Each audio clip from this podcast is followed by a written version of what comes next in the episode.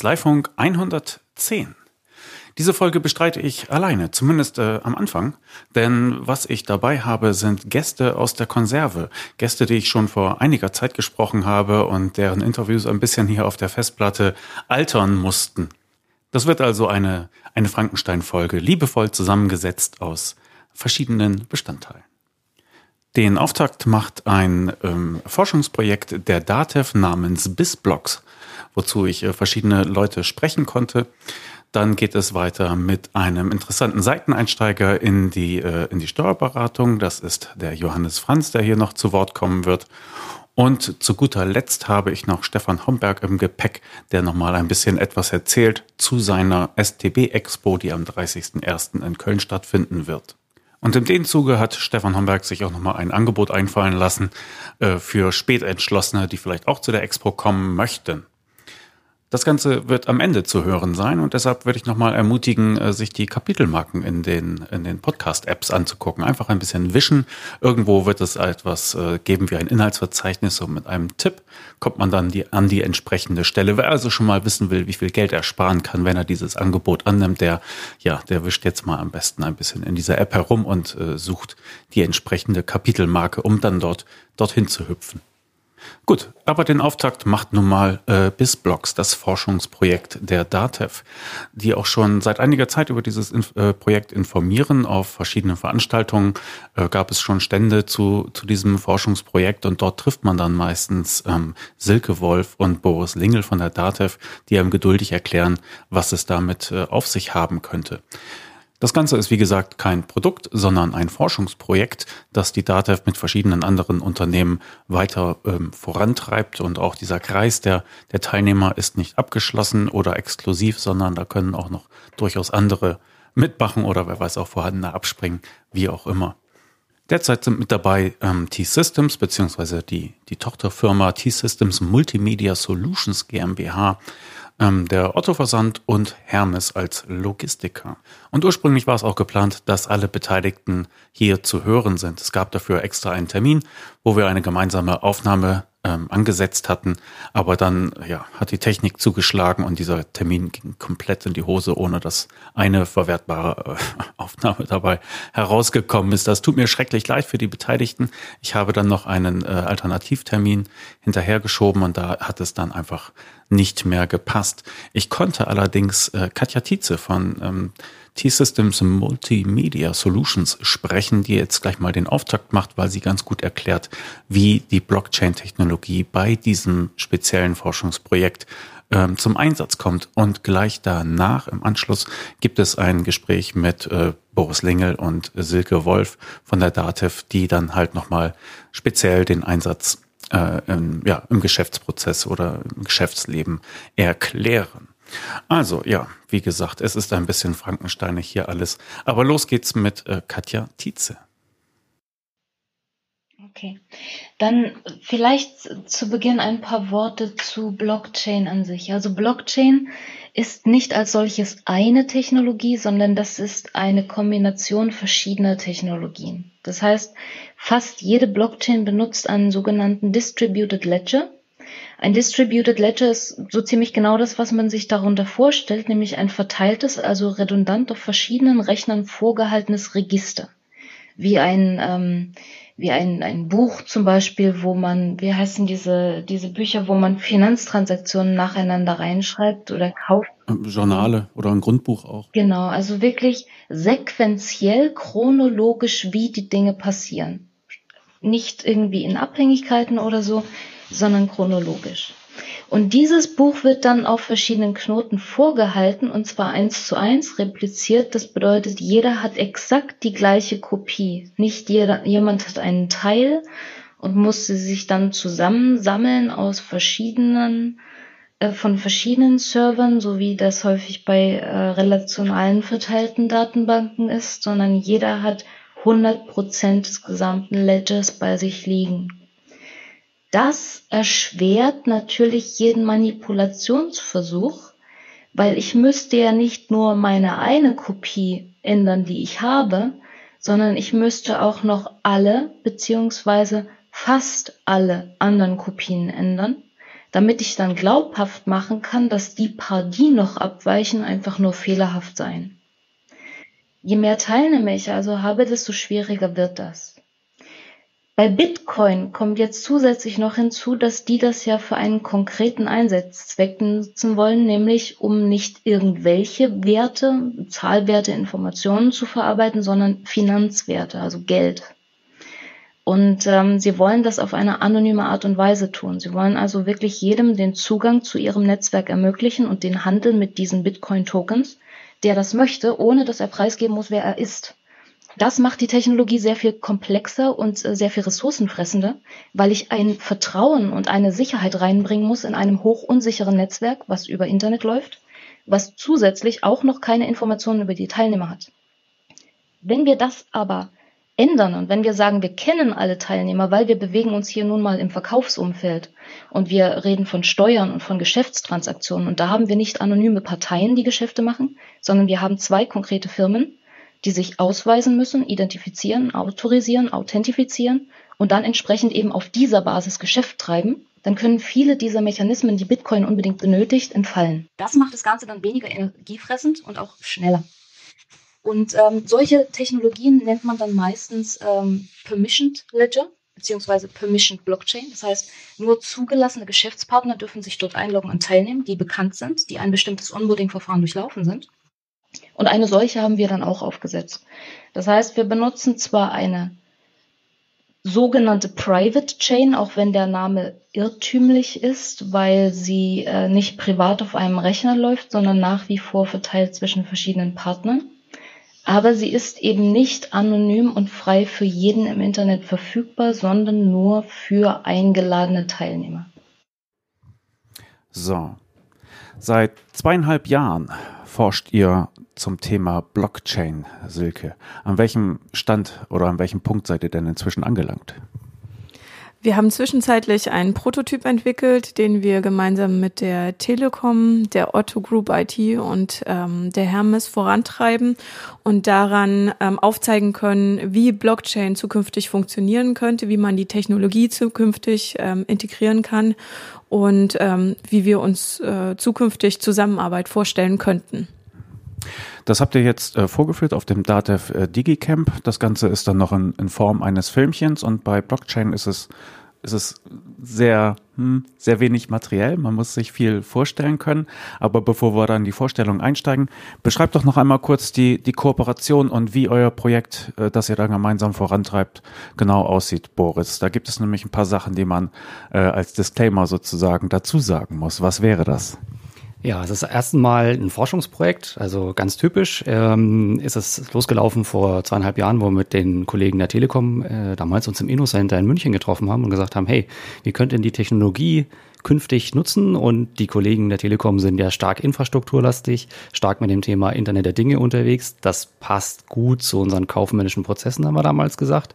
Damals ist die Vision entstanden mit einem Prototypen und jetzt durch Hermes äh, und Otto sind natürlich neue Impulse mit dazugekommen. Einmal aus der Logistikecke, einmal aus dem E-Commerce-Bereich. Und wenn wir das tatsächlich jetzt mal stringent durchdenken, dann habe ich vorne künftig vielleicht einen E-Commerce-Shop, der eine Bestellung annimmt, der Logistiker die Ware transportiert und dazwischen ist ganz viel äh, kaufmännische Prozesse und die versuchen wir jetzt mit dem Projekt entsprechend zusammenzukriegen.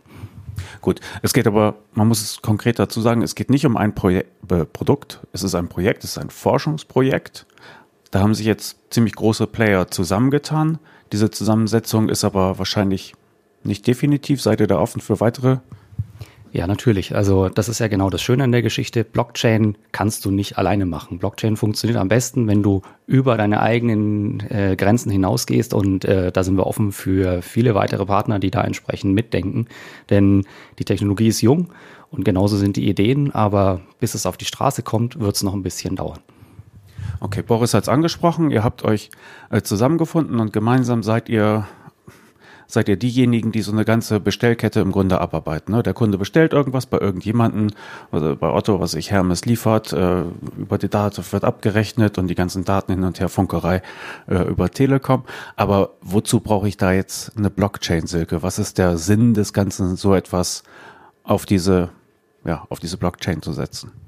Also die eine Idee ist, äh, dass Unternehmer zukünftig digital, komplett digital zusammenarbeiten könnten, dass wir ohne Medienbrüche in die Kommunikation zwischen Unternehmer gehen können.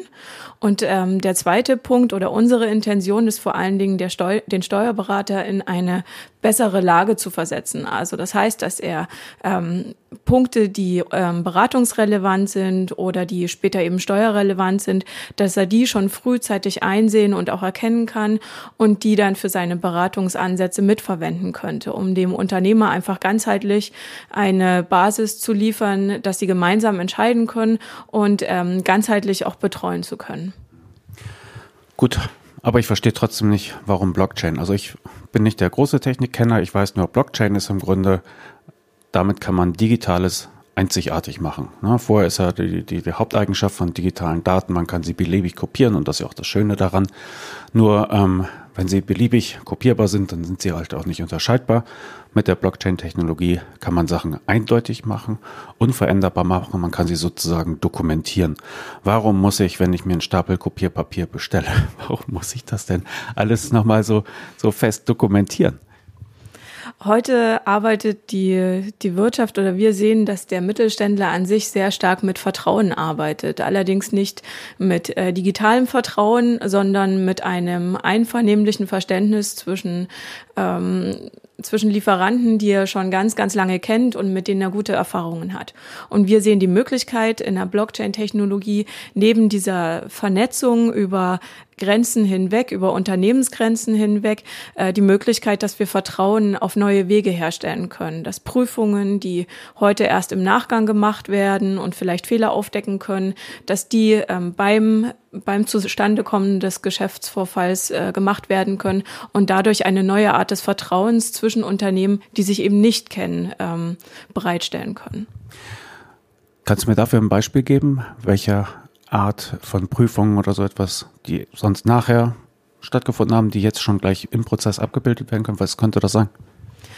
Wir haben das in unserem Prototypen über die Umsatzsteuer-ID-Prüfung ähm, visualisiert. Das heißt, im Normalfall wird heute die Umsatzsteuer-ID-Prüfung bei dem Verbuchen des Vorgangs ähm, erledigt. Das heißt, wenn der Vorgang eigentlich schon abgearbeitet ist und dann in die Bücher überführt wird. Und diese Umsatzsteuer-ID-Prüfung haben wir in unserem Prototypen bereits zur Anbahnung des Geschäftsvorfalls eingebaut. Das heißt, wenn zwei Unternehmer sich einigen, dann äh, wird zu dem Zeitpunkt schon beim Bundeszentralamt für Steuern abgeprüft, ob bei beiden eine gültige Umsatzsteuer-ID vorhanden ist. Und das auch in der Blockchain technisch hinterlegt, diese Prüfung. Und der Prozess geht gar nicht erst weiter, wenn es an diesem Punkt zu einem Stopp gekommen ist. Okay, du hast genickt. so, das einmal fürs, für den Ton äh, dokumentieren. Ihr habt äh, auf, der, auf dem DATEV DigiCamp das Ganze als Film gezeigt. Und man konnte sehen, ja, es, es war im Grunde eine Webpage und da kann dann nacheinander wurden die ganzen Schritte dann aufgeschrieben. Ist im Grunde wie so ein Facebook-Stream. Ja, oben war dann das erste Ereignis, darunter halt das nächste und so weiter. Und so schrieb sich das immer fort. Boris, ich hätte gerne noch ein bisschen, ist dieser Film öffentlich? Kann man den zeigen? Ja, wir können den zeigen. Ah, gut, okay, den kann ich dann also noch verlinken. Aber trotzdem, an dieser Stelle muss es mir dann noch einmal kurz beschreiben. Welche Prozesse habt ihr dort beschrieben und abgebildet. Ja, stell dir einfach vor, du hast einen Kunden, der, wir sind in Nürnberg, also verkaufen wir jetzt Lebkuchen, äh, im Lebkuchenshop ähm, seine Lebkuchen aussortiert hat und jetzt schickt er diese Bestellung entsprechend ab. Das ist der Eintritt in den Film, das sieht man in dem Film nicht, aber jetzt habe ich als der Lebkuchenproduzent meine Bestellung gekriegt und jetzt äh, bilde ich meinen kompletten Prozess ab, äh, von dem Auftragseingang des Lebkuchens über die automatische Generierung eines Lieferauftrags bei meinem Logistiker. Also in dem Fall äh, ist es jetzt für uns exemplarisch äh, Hermes. Und ähm, dann geht das entsprechend weiter bis zur Erstellung der Rechnung. Und äh, ich habe natürlich dann auch die Daten aus dem Logistikprozess, die da entsprechend mit durchlaufen. Und die kriege ich jetzt an, meinen, an meine Bestellung entsprechend mit angereichert. Das ist das, was ich früher eben nicht hatte, dass ich Logistikdaten in einem Datensilo hatte, kaufmännische Daten in einem anderen. Und wir versuchen diese Daten jetzt zusammenzukriegen, um eben auch völlig neue Sichten für den Unternehmer und seinen steuerlichen Berater zu generieren. Und am Ende Ganz wichtig, natürlich habe ich eine Lieferverfolgung ähm, und ich habe eine Gewissheit, dass dieser Prozess entsprechend sauber durchgelaufen ist. Wo würde ich das denn sehen? Also ich sehe das ja auch als Kunde, der die Bestellung losgetreten hat. Wo sehe ich das denn? Aktuell siehst du das bei uns in, äh, in einer Web-Anwendung, die das Ganze visualisiert. Das könnte später auch in dem eigenen System sein. Das ist jetzt einfach mal als Oberfläche gedacht und du siehst auch wirklich die Schritte, wie sie der Reihe nach auflaufen ähm, und die werden sozusagen da reingestreamt. Also immer wenn sowas im Hintergrund abgelaufen ist, dann siehst du die nahezu in Echtzeit, was gerade eben passiert ist in diesem Geschäftsvorfall. Betonung auf nahezu in Echtzeit. Also was mir besonders das Verständnis erleichtert hat bei eurer Präsentation war, als irgendeiner von euch gesagt hat, äh, ja, normalerweise hat man bestellt bei, bei Shop so und so, ja, dann bekommt man von da eine Bestellbestätigung und man bekommt die Rechnung zugeschickt und irgendwann geht das Paket auf die Reise, dann kann man sich beim Logistiker einloggen und da dann nachgucken, äh, ist das Paket denn jetzt schon unterwegs und wann kommt es denn endlich und so, ne? Und das würde sozusagen gebündelt, dokumentiert, einzigartig, unverfälschbar in der Blockchain dargestellt werden. Okay. Zweieinhalb Jahre seid ihr jetzt schon auf der Reise. Angefangen habt ihr mit so einem kleinen Fischertechnikauto. Da konnte man euch auch schon auf diversen Veranstaltungen mitsehen, um das äh, zu dokumentieren. Habt ihr so eine Ahnung bekommen, was noch möglich sein könnte? Was, äh, was vielleicht oder was spornt eure Fantasie besonders an bei diesem Prozess und den Erfahrungen, die ihr jetzt gemacht habt? Zum einen ist die Technologie wahnsinnig spannend. Äh, die Weiterentwicklung in den zwei Jahren, die wir beobachten konnten, sind ähm, rasant gewesen. Vor zwei Jahren war es eine junge, kaum entdeckte oder man konnte sich nicht vorstellen, was mit der Technologie alles möglich war. Und es stand sehr, sehr stark in der Kritik, gerade durch diesen ganzen Hype-Faktor, durch ähm, Bitcoins, die ganzen Hype um Kryptowährungen. Und heute sehen wir, dass es ähm, viele Unternehmen gibt, die die Anwendungsfälle rund um Blockchain vorantreiben. Und das gemeinsam mit dem wissenschaftlichen Interesse macht es möglich, dass die Technologie wesentlich praxisnäher ähm, arbeiten kann. Wir sind noch nicht am Ende angelangt, wo wir sagen können, das ist jetzt produktionsreif, aber es gibt zumindest Lösungen und Ansätze, die umgesetzt werden und die ähm, den Blockchain-Einsatz für die Zukunft ermöglichen könnten. Das ist das eine. Das andere ist die eher inhaltliche Frage. Man denkt natürlich weiter, wenn man sagt, man befindet sich nicht mehr innerhalb des eigenen Unternehmens, sondern man hat die Möglichkeit, mit anderen Unternehmen äh, zu interagieren, auf eine digital andere Weise zu interagieren. Und dann kann man sich auch sowas vorstellen, wie dass es vielleicht zukünftig keine Rechnungen mehr gibt. Also dass man ähm, eine Rechnung ist ja nichts anderes als der das Abbild auf eine Bestellung inklusive ähm, der Zustimmung von zwei Partnern und ähm, über ein über ein Material und am Ende fließt Geld in irgendeiner Form und wenn man diesen Blick auf den Zustand, wenn man den einfach digitalisieren könnte, dann wären solche Ansatzpunkte wie zum Beispiel eine Rechnung zukünftig überflüssig zu machen durchaus denkbar. Wunderbar. Boris, wolltest du noch was ergänzen?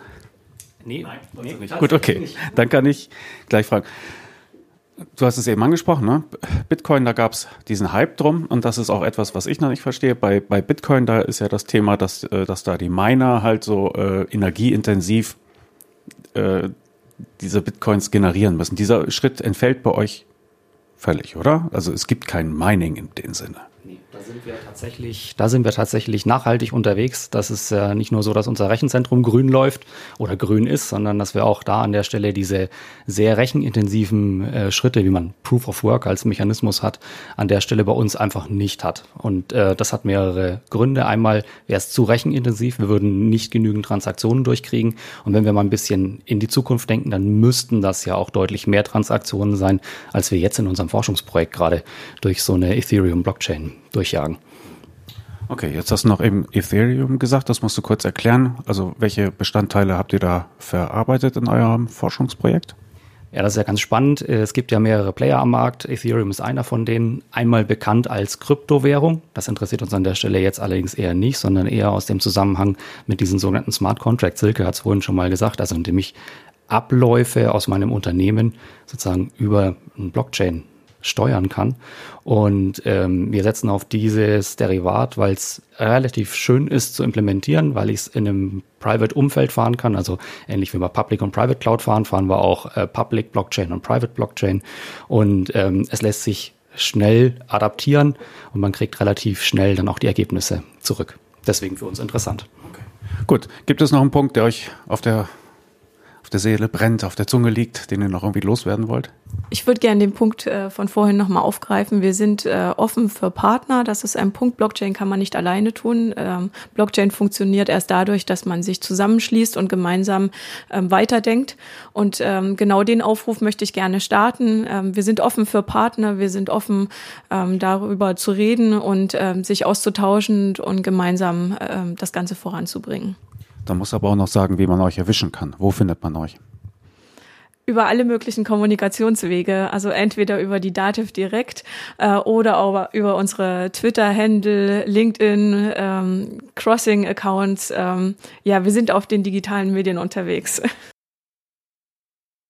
Gut, soweit also die beiden Experten Boris Lingel und Silke Wolf. Herzlichen Dank nochmal für die, für die Erläuterung und die Geduld beim Erklären. Ähm, ja, BizBlocks, Blockchain in der, in der Buchhaltung, äh, tja, im Geschäftsverkehr zwischen Firmen. Das wollte ich nochmal kurz abschließend besprechen mit, mit Johannes. Johannes Fanz. Hallo, moin. Hallo. Hallo. Johannes, du hast es mit angehört, diese mhm. BizBlock-Geschichte. Kannst du dir was darunter vorstellen? das ist das Problem, wie, wie, wie, das, wie das aussieht. Wie, also wie sieht das praktisch aus? Schicke ich aus meinem Warenwirtschaftssystem irgendwie an meinen, an meinen Kunden eine Rechnung oder wie sieht diese Blockchain aus, dieser Datensatz? Ist das ein Datensatz, der per Schnittstelle rübergeht? und wird er immer weitergeschickt? Passiert das automatisiert? Ja, ja ich kenne ich habe da auch Schwierigkeiten, dem gedanklich zu folgen, mir das, mir das vorzustellen, aber es ist ja halt alles noch so im Forschungsbereich. Ne? Und sie arbeiten daran, äh, das halt irgendwie ja zu erforschen. Es geht ja noch nicht direkt um ein, um ein konkretes Produkt, sondern erstmal, wie kriegt man sozusagen die Informationen nacheinander auf die Kette. Und ähm, ja, aber ich habe da auch immer Verständnisschwierigkeiten oder Vorstellungsschwierigkeiten ja, bei so abstrakten Konzepten. Genau. Wie die Kommunikation da zwischen den Systemen aussieht, das, ähm, ja, weil es wird ja wahrscheinlich dann keiner mehr so, ich sag mal, per Mail verschicken, diesen Datensatz oder sowas, sondern wie kommt der rüber? Ähm, das ist alles noch sehr abstraktes. Ja. ja, wir hatten danach noch ein bisschen weiter gesprochen und dann ging es halt auch um solche Themen wie sich, du brauchst dann ja halt auch eine Identität, äh, mit der du dich da beteiligst sozusagen. Und mhm. diese, diese Identität müsste dann ja im Grunde auch an die Firma gekettet sein, wenn du als Buchhalter und Privatmensch da irgendetwas absicherst oder zu, zusagst oder in, in die Gänge setzt, dann äh, sollte das ja im Namen deiner Firma geschehen. Und das andere, die andere Überlegung, die sie noch äh, hatten, war, wie man die Daten möglichst klein halten kann, weil sie dann halt ja auch massenweise anfallen werden. Ja. Und da hatten sie sich halt überlegt, dass allein durch die Anzahl der Beteiligten da eine gewisse Datenmenge nicht überschritten wird. Ganz im Gegensatz zu diesen Bitcoin-Geschichten oder so, ne? dass es wirklich äh, klein und eindeutig ist, auch im Sinne einer, ja, einer Nachhaltigkeit und dass man die, die Datenmengen da noch handhaben kann. LexOffice setzt seinen Siegeszug durch die Reihen der Mandanten und der Steuerberater weiter fort. Inzwischen sind mehr als 2000 Steuerberater und Steuerberaterinnen in der Steuerberatersuche von LexOffice registriert und dort als LexOffice kundige Berater aufzufinden. Falls Sie noch nicht dazugehören, dann hat LexOffice jetzt ein interessantes Angebot für Sie. Und zwar können Sie jetzt das LexOffice Starterpaket für 0 anstatt 159 Euro bekommen. Was ist in diesem Paket drin? Jede Menge Wissen. Und zwar persönlich vermittelt. Und das ist der Clou. Wenn Sie das Starterpaket bestellen, dann bekommen Sie eine persönliche Begleitung in die Digitalisierung. Ein Kanzleibetreuer wird mit Ihnen die drei Schritte gehen, die Sie gehen müssen, wenn Sie Mandanten mit LexOffice betreuen möchten. In einem persönlichen Beratungsgespräch wird erstmal Ihr persönlicher Bedarf analysiert. Dann legen Sie gemeinsam Maßnahmen fest, einigen sich auf Ziele und Termine und planen die nächsten Schritte. Zweite Phase.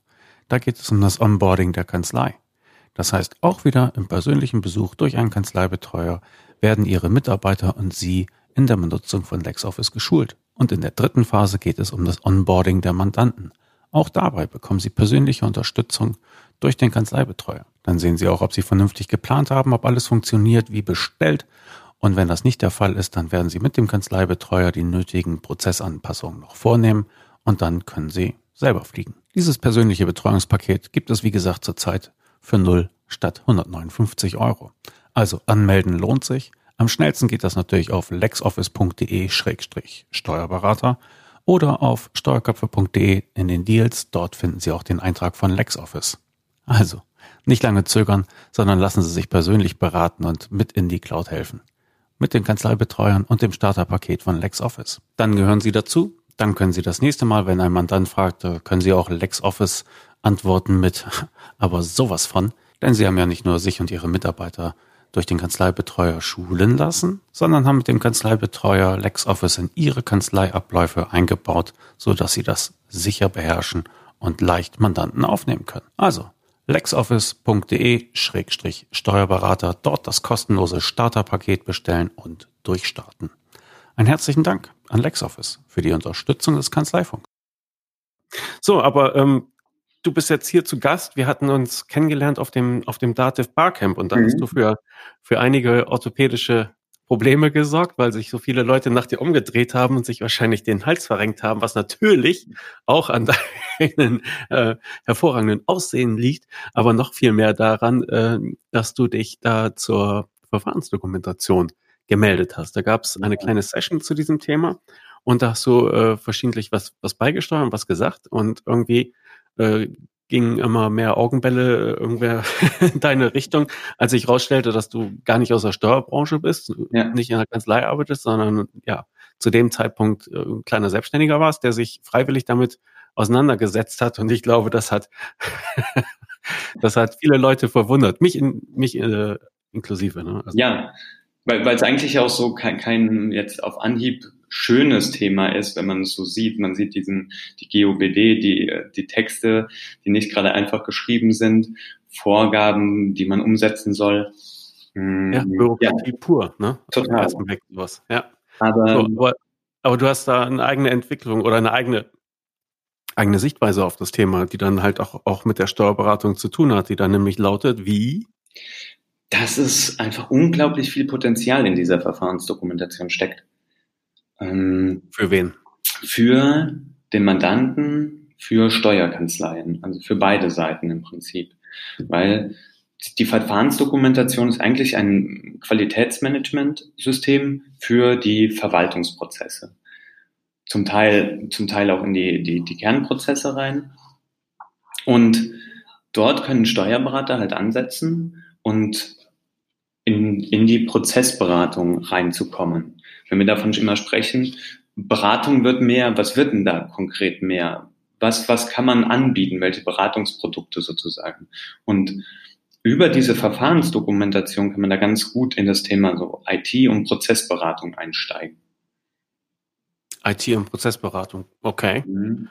Also IT-Beratung machen größere Beratungsgesellschaften. Prozessberatung klingt auch immer so ein bisschen kandidelt. Ist aber im Grunde was ganz, ganz Praktisches, oder wie soll ich mir das vorstellen? In der Verfahrensdokumentation müssen wir schon bestimmte Sachen erheben. Ähm, müssen wir bestimmte, zum Beispiel, welche IT wird genutzt im Unternehmen? Ähm, zum Beispiel, welche Warenwirtschaft äh, ist im Einsatz? Wie sind die, die ähm, und dazu passend die Prozesse im Unternehmen? Wie gehen die Daten wer, wer arbeitet damit und wie gehen die Daten im Unternehmen sozusagen herum? Und wer ist dann noch an, an Schnittstellen, zum Beispiel der Steuerberater, beteiligt? Und, und dann kommen wir ganz praktisch einfach in Prozesse schon rein. Wir haben das Thema IT, die Vorsysteme, wie sie in der Verfahrensdokumentation genannt werden, und die Prozesse. Ähm, wie funktioniert der Posteingangsprozess? Wie werden Rechnungen zum Beispiel kommen im Unternehmen rein? Wo werden sie gespeichert? Und wenn man diese Sachen aufnimmt, kann man ja auch noch den Schritt weitergehen und sagen, okay, wo können wir vielleicht ein besseres IT-System einführen und wo können wir den Prozess vielleicht verbessern? Mhm. Und deshalb ist das gar nicht so, so groß, wir, wir bauen eure ganze IT-Landschaft um, sondern können so kleine Sachen sein wie Unternehmen online oder ja, andere Möglichkeiten. Wie kann man vielleicht an der Warenwirtschaft eine Schnittstelle einrichten zum Steuerberater? Sowas. Ähm, ja. Mhm. Das kann halt einen Einstieg da rein bieten. Ja. Und äh, Einstieg ist dann auch das Stichwort. Also du hast auch den Einstieg genommen in die Steuerberatungsbranche. Also es war kein Zufall, dass du bei, beim Dativ Barcamp warst. Es war kein Zufall, mhm. dass du dich äh, so gut auskanntest mit der Verfahrensdokumentation. Du hast die ganzen Dokumente dazu äh, gelesen und äh, es versucht halt auch umzusetzen für dich und auch für äh, ja für eine Kanzlei, mit der du da in dem Moment ja, wie soll ich das sagen, kooperiert hast oder? Ich habe ähm, für einen Unternehmensberater gearbeitet und das war so mein Einstieg. Ähm, ich habe nach dem Studium, ähm, war ich noch drei Monate eingeschrieben und habe mich doch für ein Praktikum beworben beim Unternehmensberater. Ich habe Erziehungswissenschaften studiert, komme also aus einer komplett anderen Ecke. Und er hat so gesagt, ähm, okay, unser erstes Projekt ist die Reorganisation einer Steuerkanzlei. Und ich als Erziehungswissenschaftler, keine Ahnung, Zahlen, Steuern, nicht meine Welt, ähm, ja, reinspringen, machen. Und so ging das dann zweieinhalb Jahre. Haben wir im Prinzip 80 Prozent meiner Tätigkeit habe ich in der Steuerkanzlei verbracht. Hm. Habe dann auch noch ein Jahr dort die Assistenz der Geschäftsleitung gemacht und bin voll reingestiegen in die Steuerbranche. Okay, aber um den Kontrast nochmal darzustellen, was macht man als Erziehungswissenschaftler? Hm. Womit beschäftigt man sich da? Wir haben angefangen mit zum Beispiel einer Mitarbeiterbefragung. Nee, nicht, nicht in der Kanzlei, sondern ganz allgemein. Was machen Erziehungswissenschaftler? Werden das Lehrer, Kindergärtner, äh, Sozialpädagogen? Was? Ja, all das können sie werden. Ähm, ah, okay. Ähm, ja, Sozialpädagogen können sie sein, an der Uni ähm, Erziehungswissenschaften ähm, lehren, forschen. Das sind Felder. Es geht im Prinzip um Lernen und Entwicklung. Und überall, wo wir das haben, können Erziehungswissenschaftler tätig werden. Okay, und jetzt hattest du den, den frischen, großen Schein von der Uni, die Entlassungsurkunde und hast bei einer Unternehmensberatung angefangen und die haben dich als erstes in der Kanzlei geschickt. Ja, genau. Und da ging es dann auch um, um Entwicklung. Lernen. Vom, ja. Weil gerade dieses Thema Digitalisierung ja ähm, sehr viel bedeutet, wir, wir, wir lernen neue Prozesse, wir lernen neue Verhaltensweisen im Umgang mit IT. Ähm, und es ist nicht nur diese IT im Vordergrund, sondern es ist IT, Menschen und Prozesse in der Verbindung. Und da geht es um das weiterzuentwickeln. Und ja, mhm. so kommt die. Okay. Dann nimm den Faden mal wieder auf. Als du dann in der Praxis stecktest, war das erste, was du gemacht hast, eine Mitarbeiterbefragung. Wozu die Mitarbeiter fragen? Reicht doch, wenn man den Befehle erteilt. Was soll man die groß fragen? Was hast du da gefragt? Ja, ähm, also es ging ja nur nicht, ich war da nicht alleine. Ähm, ich hatte natürlich ähm, einen erfahrenen Berater, Berater da, der mir, der da federführend war, der Projektleiter. Und wir haben gefragt, was, wie schätzen die Mitarbeiter die Situation überhaupt ein? Was kennen sie davon? Äh, wie finden sie die Situation in der Kanzlei an sich? und diese Fragen abzuchecken. Wie ist der Stand sozusagen? Situation in Bezug auf was? Ähm, natürlich auf die Sachen, auf, auf Thema IT, ähm, auf die Branche, aber auch, wie, wie sehen Sie die Entwicklung, um, auf das Wohlbefinden in der Kanzlei. Ja, diese Themen, also sehr breite Mitarbeiterbefragung, aus der wir dann wiederum Schlüsse ziehen konnten, wie wir vorgehen, was wir tun. Okay, das Vorgehen zielte worauf? Mhm. Die Kanzlei zu strukturieren, die Prozesse, die Verantwortlichkeiten, darauf das Thema Digitalisierung anzusetzen, weil das in aller Munde ist und äh, ja gerade einfach das Thema ist. Und ja, sie von, von, von so einer Wald- und Wiesenkanzlei weiterzubringen zu einer modernen, dienstleistungsorientierten Kanzlei. Okay. Was waren denn da so beispielhafte Ergebnisse bei dieser Befragung? Mhm. Bei der Befragung kam raus, dass zum Beispiel die, die, die Mitarbeiter die Situation für sie gar nicht so dramatisch einschätzen. Was so war, ähm, muss man dazu sagen, dort wurde noch kein Unternehmen online wirklich eingesetzt, ähm, haben nicht sehr digital gearbeitet. Und dann war es natürlich interessant zu sehen, okay, sehen die Mitarbeiter überhaupt diesen Wandel, der nötig ist? Ähm, verstehen sie das, was da gerade passiert? Und ja, und da das nicht so gesehen wurde, war das der Ansatzpunkt, okay, wir müssen erstmal sensibilisieren für das Thema. Ähm, was, was geht gerade in der Branche ab, was passiert gerade. Es ist ja dann nicht nur Digitalisierung, darauf setzt ja schon das Thema Automatisierung an. Was bedeutet das? Was für Veränderungen kommen da auf einen zu? Und was passiert, wenn man es vielleicht nicht macht? Ähm, genau. Okay. Aber die waren äh, unbekümmert in, in der Hinsicht dann, oder? Ja, zu, zum großen Teil ähm, ist natürlich jetzt auch ähm, dreieinhalb Jahre her. Ja. Ähm, trotzdem, ja, ziemlich unbekümmert. Okay, und dann habt ihr sie gründlich in Panik versetzt. Ihre Existenzängste ausgenutzt. Nein. Und ähm, wir, wir, haben uns da dazu damals entschieden, jemanden selbst von Datev einzuladen, der die Situation darstellt. Gar nicht wir da irgendwas erzählen oder so. Haben wir natürlich in dem Zuge, okay, wir, wir machen eine Reorganisation einer Steuerkanzlei, haben wir natürlich auch gesagt, was wir tun, was wir vorhaben. Aber die DATEV-Mitarbeiter sind zum Teil auch, ähm, ja, sind einfach bekannt. Sagen wir so, die DATEV ist bekannt allen Steuerfachangestellten, Steuerberatern. Und da haben wir jemanden eingeladen, der das darüber gesprochen hat, was da so passiert, wie die Entwicklung ist. Und genau. Mhm. Und ist es euch dann gelungen, auch diese Leute für eine Veränderung zu interessieren und sie positiv damit zu beschäftigen? Teils, teils. Also es gab natürlich welche, die, die, die da gesagt haben, oh ja, müssen wir es machen. Ähm, aber andere sagen dann auch, ähm, ich habe noch drei Jahre, die kriege ich auch so noch rum. Dann gehe ich in Rente. Passt mhm. mir jetzt. Geht an mir vorbei. So, da war die Spannbreite sehr groß. Mhm, okay. Gut, dann hast du noch ein Jahr Assistenz der Geschäftsführung gemacht für die Kanzlei dann mhm. direkt. Ja, genau. Was waren da so Aufgaben? Der Hintergrund davon war eigentlich diese Tätigkeiten, die alle anfangen, zu sichten, zu strukturieren und das wieder in, in ein, ein Sekretariat zum, umzumünzen, ein Sekretariat Arbeit zu transformieren sozusagen.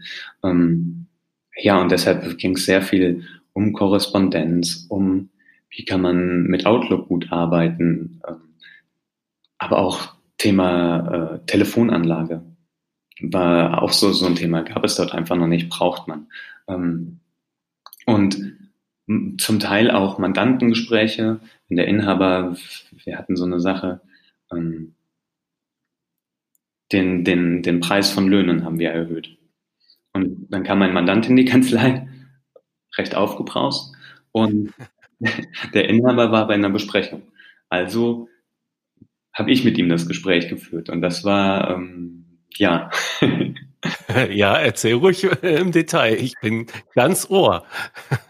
ja, sehr spannend, ähm, weil weil es natürlich ein Fehler von damals von unserer Seite war, dass wir es nicht gut kommuniziert haben und es da einfach durch die Lappen gegangen ist. Und dann ging es darum, das aufzuklären und eine Lösung zu finden, die für beide zufriedenstellend war. Ja, das war erstmal im ersten Schritt äh, eine Herausforderung.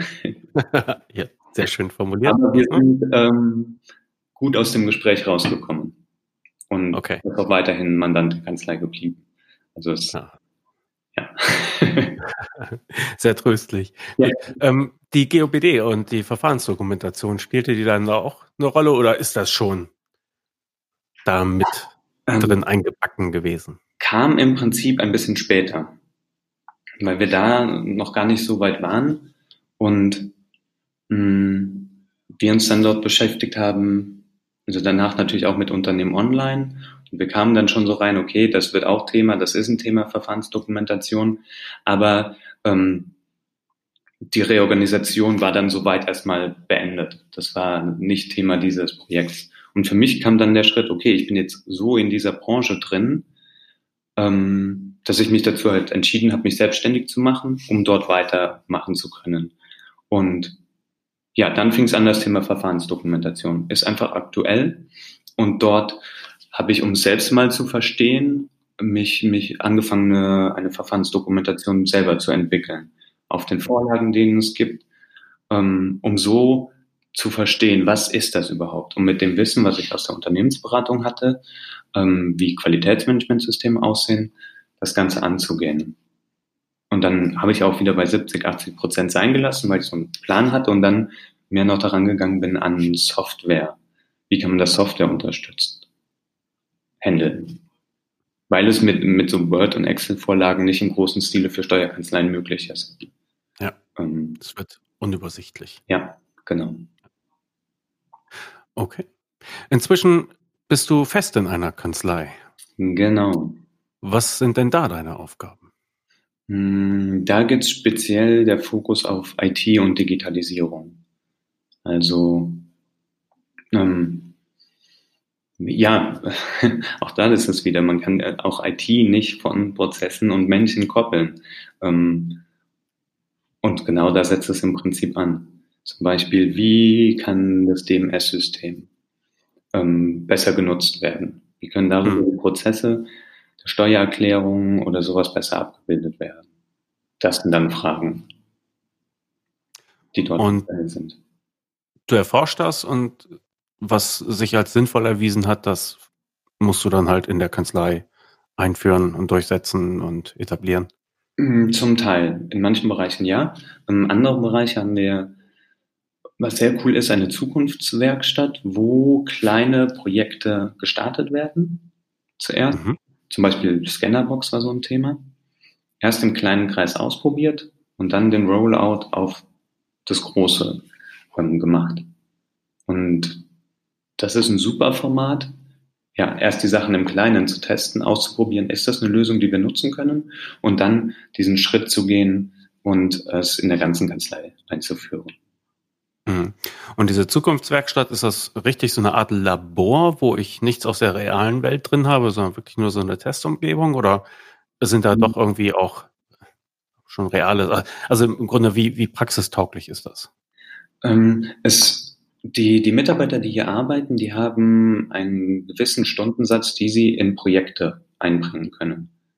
Es hm. gibt verschiedene Projekte und die können sie einfach dort einbringen. Und es ist, es sind keine kleinen Büros wie in vielen Steuerkanzleien, sondern Großraumbüros angelegt und mit verschiedenen Besprechungsräumen und Platz zum Ausprobieren.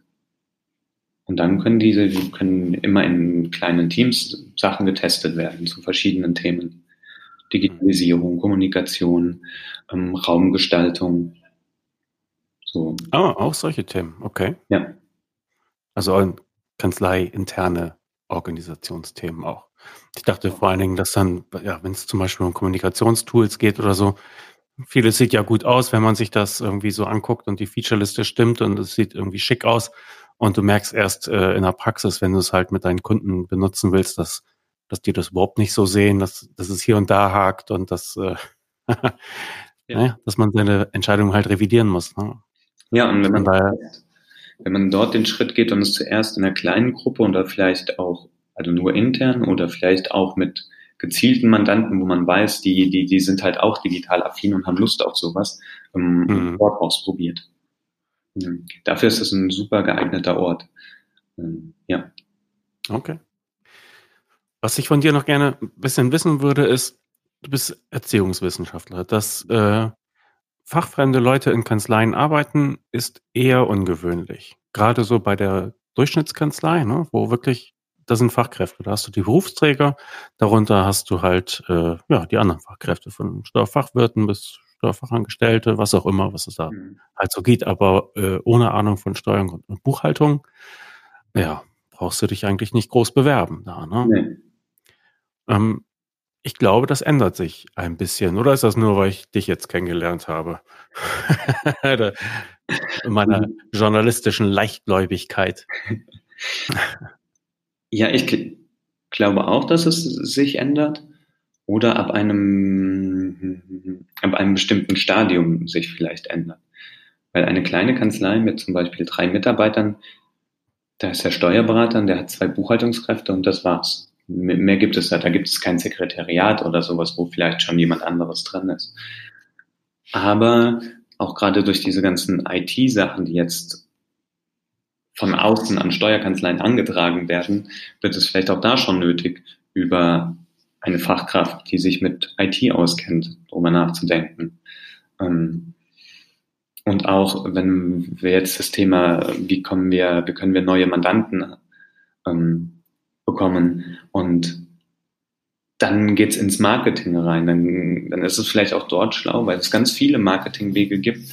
Wen können wir dort ins, Board, ins Boot mit einholen? Weil einfach Steuerberater exzellent im Steuerwissen sind, aber zum Beispiel im Marketing nicht unbedingt.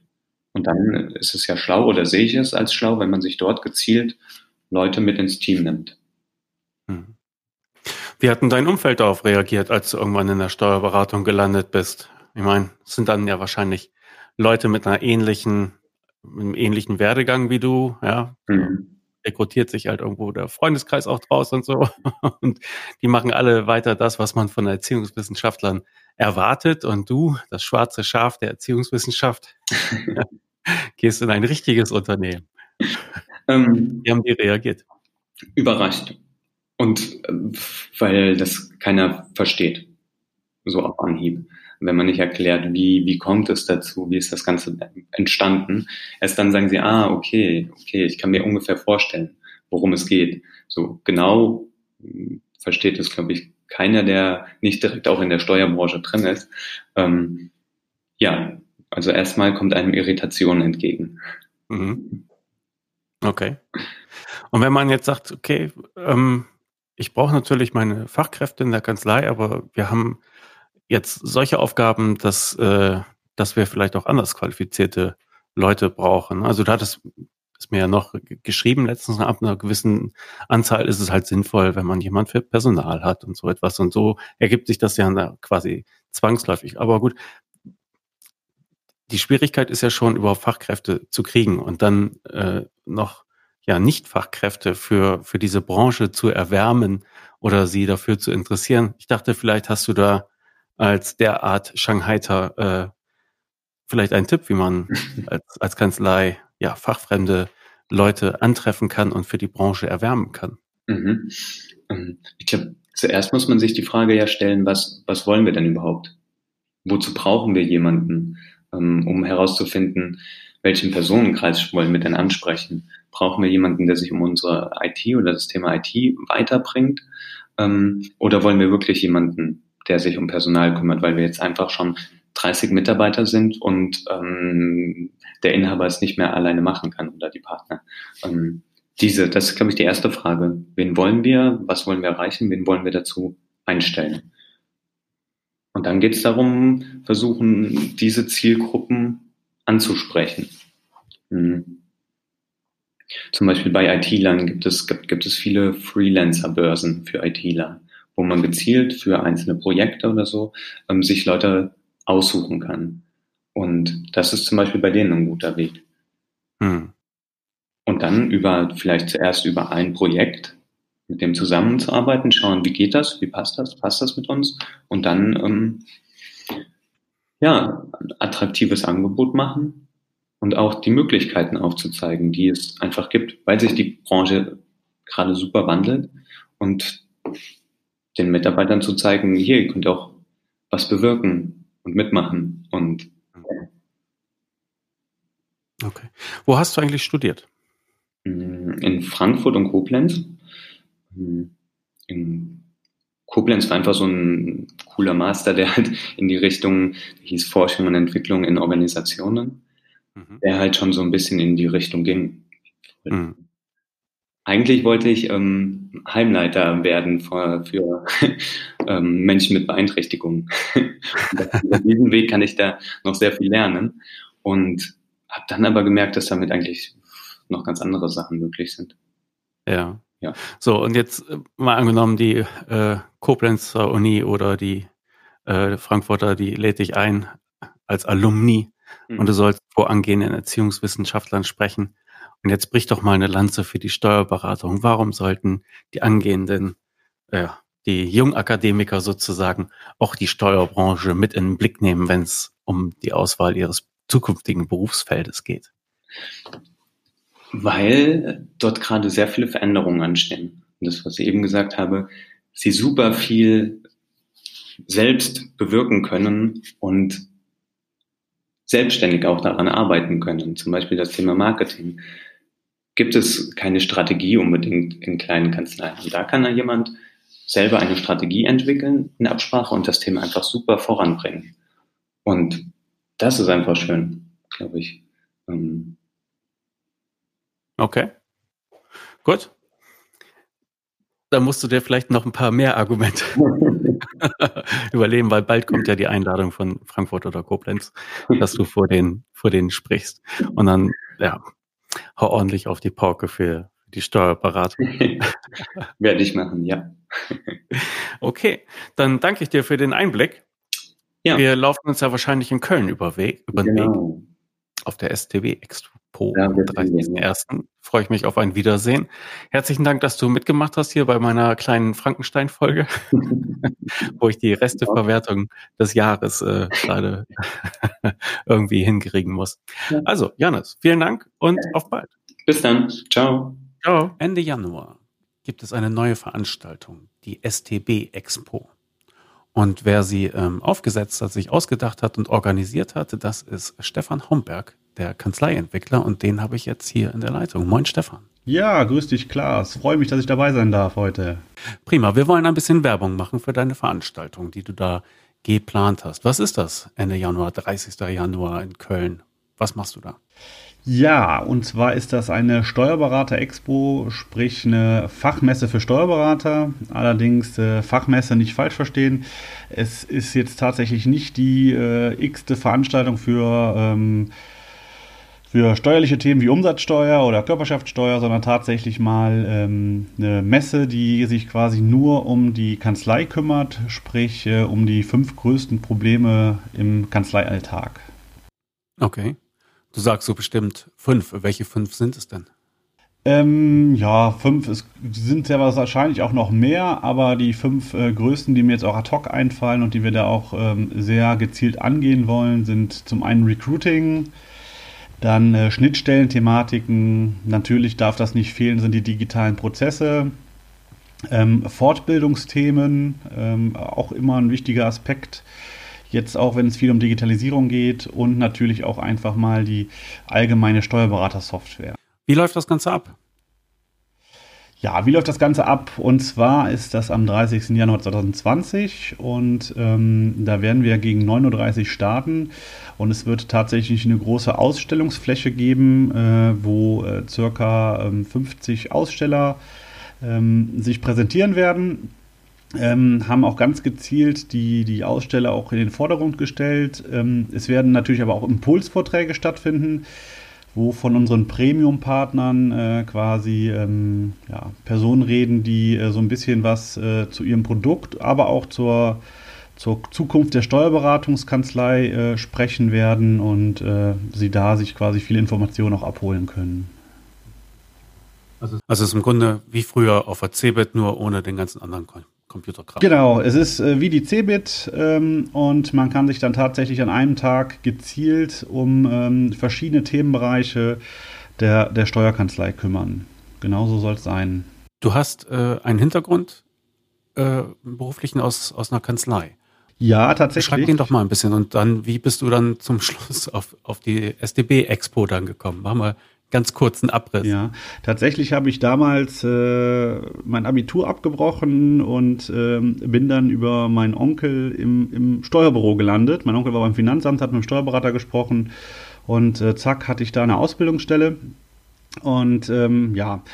Habe da meine Ausbildung gemacht, habe ähm, auch äh, Berufserfahrung gesammelt in der Steuerkanzlei, war mir ganz wichtig, um die Steuerkanzlei auch wirklich mal komplett zu durchblicken. Habe aber dann gemerkt, ja, dass das der Bereich vielleicht nicht so das Richtige ist. Äh, bin dann mal bei einem Systempartner von der Dativ gelandet, habe da im Team DMS und Unternehmen online gearbeitet und habe dann ganz schnell gemerkt, dass ich mich äh, in dem Bereich irgendwie selbstständig machen möchte. Und ähm, ja, daraus sind dann irgendwann die Kanzleientwickler entstanden, die jetzt quasi den Steuerberater ähm, helfen, quasi eine Kanzlei zu entwickeln und natürlich auch deren Mandanten so ein bisschen in die, in die Digitalisierung zu bringen. Das so ganz kurz mal als, äh, als Anriss. Wie ist denn da so die übliche Zusammenarbeit mit den Kanzleien? Was machst du für die? Also im Prinzip ist es oft so, dass, dass Steuerberater ähm, schon viel probiert haben, aber dann irgendwie nicht auf den grünen Zweig kamen, welche Lösung passt jetzt für, für die Mandanten und äh, wie sieht es auch in der Kanzlei aus. Und ähm, da werde ich meistens immer zu einem Erstgespräch äh, gebeten, mache dann so eine kleine Analyse der Kanzlei, guckt mir an, äh, wie ist die Kanzlei so aufgestellt, wie ist auch die, wie sind auch, sind auch die Mitarbeiter geschult und ähm, entwerfe dann eigentlich mit den, mit, den, mit den Kanzleienhabern quasi so einen Plan und ein, ja, ein Prozessmodell, wie wir dann äh, in Zukunft quasi die Kanzlei auf, ich sag mal, aufs nächste Level bringen. Dass die quasi eigenständig demnächst auch äh, nur noch mit weniger Unterstützung auch von mir quasi die Digitalisierung und auch die anderen Probleme in der Kanzlei bewältigen können. Was ist denn so ein typisches Thema, zu dem du gerufen wirst?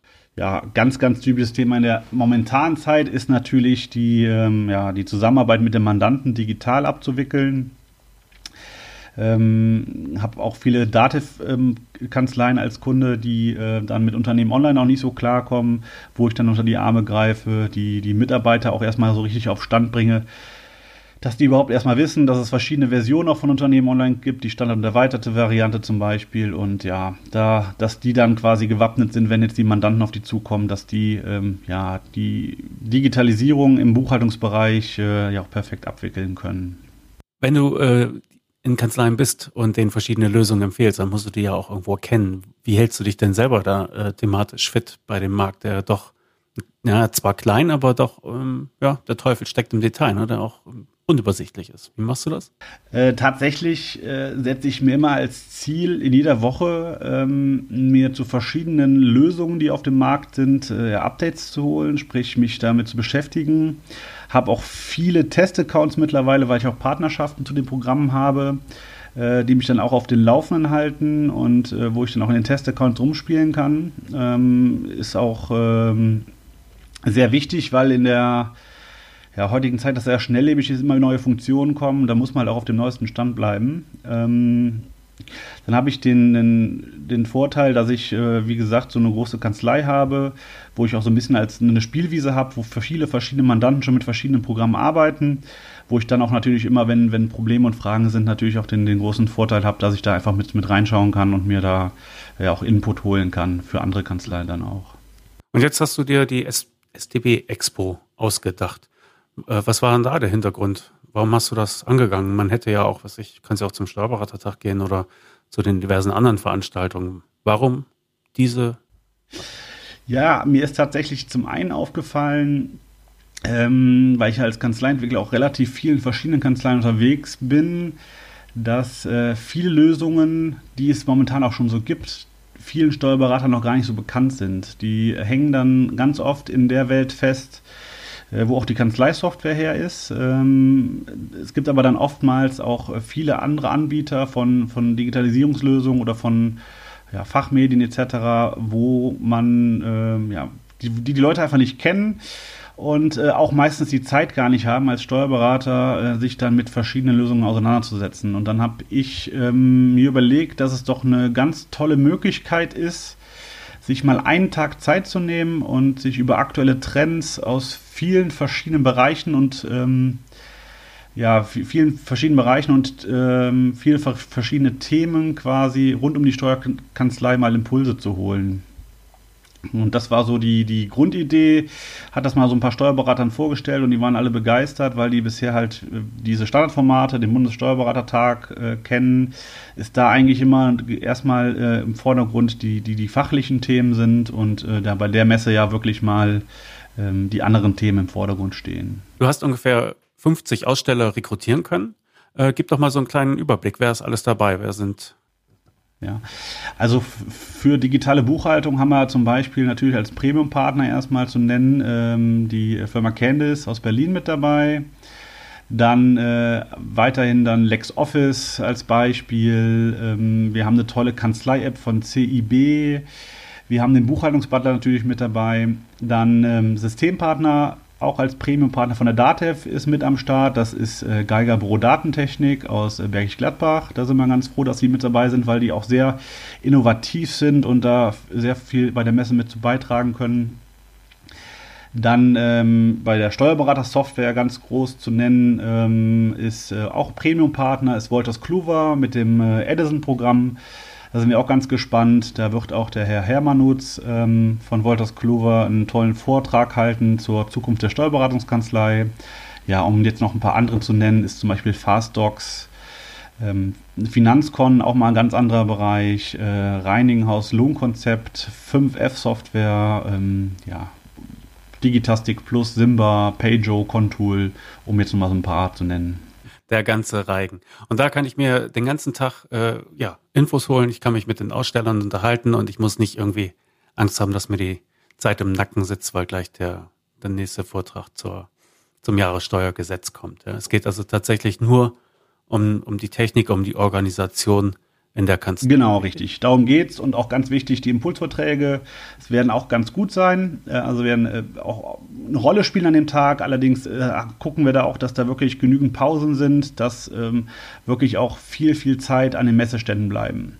Was man vielleicht auch noch erwähnen kann, ist, man kann in Zukunft auf der Steuerberater-Expo-Seite sich einen, einen, Check, einen Check quasi machen und eine kleine Analyse der Kanzlei und ähm, bekommt dann im Nachgang, nachdem man diesen Check gemacht hat, auch noch zugeschickt, äh, welche Aussteller denn für einen als Kanzlei auch wirklich interessant sind, um die Probleme, die die Kanzlei hat, quasi auch abzudecken. Das heißt, äh, man kann da quasi so eine, so eine kleine Analyse machen und bekommt dann von uns äh, zugeschickt äh, so einen kleinen Fahrplan der Messe, wo es für die Kanzlei besonders äh, gut wäre, sich mal äh, blicken zu lassen. Ah, okay.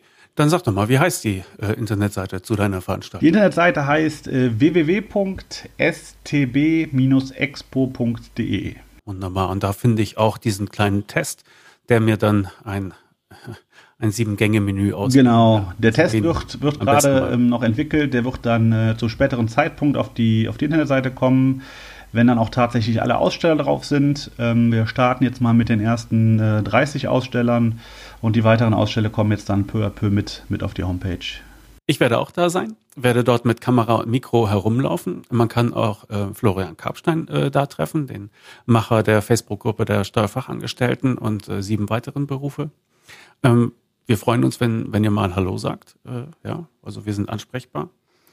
Und ja, was, was kann man noch sagen? Der Veranstaltungsort, genau, also 30.01., 30. Januar ab 9.30 Uhr geht es los und zwar in Köln, ziemlich zentral. Wie heißt nochmal der Veranstaltung? Das ist die X-Post Köln, genau, X-Post von der Kofler Kompanie, die sich da auch ein bisschen ums Catering kümmern werden. Das heißt, auch für die Verpflegung wird gesorgt sein und äh, ja. Und das ist eine eintägige, äh, eintägige Veranstaltung, ne? Von morgens bis bis zur Abendbrot. Genau, richtig, bis zur Abendbrotzeit und wir sind momentan auch am, am äh, ein bisschen am äh, kreieren, ob wir dann abends noch eine, eine kleine Abendveranstaltung zum Netzwerken auch noch folgen lassen. Soweit also Stefan Homberg aus der Konserve dazu. Die Aufnahme ist jetzt auch schon einige Zeit alt.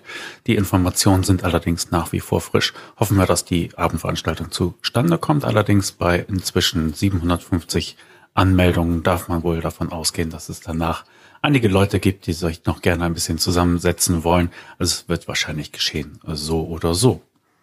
Dann bleibt mir jetzt noch der Hinweis auf die Sonderaktion äh, zu den Ticketpreisen, die sich Stefan Homberg für die Zuhörer des Kanzleifunks ausgedacht hat. Und zwar gibt es die Tickets für 20 Euro pro Nase inklusive Steuern und Gebühren unter folgenden Voraussetzungen. Erstens muss die Mail mit der Bestellung der Anzahl der Tickets bei Stefan Homberger eingehen in der Zeit zwischen heute, also 20. Dezember 2019 bis 31. Dezember 2019. In der Mail muss das äh, Stichwort Steuerköpfe erwähnt werden und dann gibt es die Tickets für 20 Euro pro Nase inklusive Steuern und Gebühren. Und natürlich nicht vergessen, in der Mail zu erwähnen, wie viele Tickets es denn bitteschön sein sollen. So, dann heißt das hier von meiner Stelle erstmal, äh, ja, Frankensteins Monster lässt schön grüßen, eine, wünscht eine schöne Weihnachtszeit. Wir hören uns im neuen Jahr.